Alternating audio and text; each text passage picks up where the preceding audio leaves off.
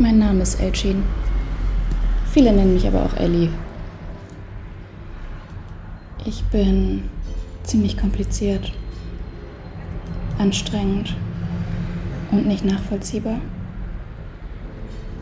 Und das ist meine Geschichte dazu. Geboren wurde ich am 8. Juni 1998 in Hilden.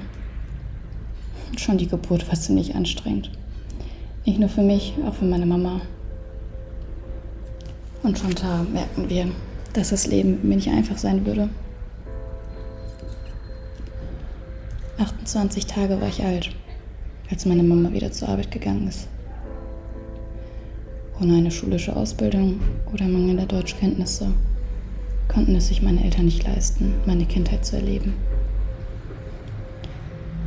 Also bestand unser Alltag daraus, dass meine Mama arbeiten war in einer Imbissbude und später dann noch schwarz als eine Putzfrau gearbeitet hat, nach Hause gekommen ist, an der Haustür mit meinem Papa das Kind kurz getauscht hat und mein Vater arbeiten gegangen ist. Der war dann ein Lieferant die ganze Nacht lang. Und das, obwohl er den ganzen Tag über sich um seine Tochter kümmern musste. An manchen Tagen hatten wir kein Essen, an anderen Tagen hatten wir keinen Strom. Oft hatten wir kein fließendes Wasser. Aber das war in Ordnung, weil wir hatten uns, richtig. Als ich dann in die Grundschule gekommen bin, hat mein Papa ein Jobangebot in der Slowakei bekommen. Das hieß zwar dann, dass er meine ersten Jahre in der Schule nicht miterleben würde, aber wir konnten es uns leisten, dass ich zur Schule gehe. Und das war das Wichtigste, denke ich mal.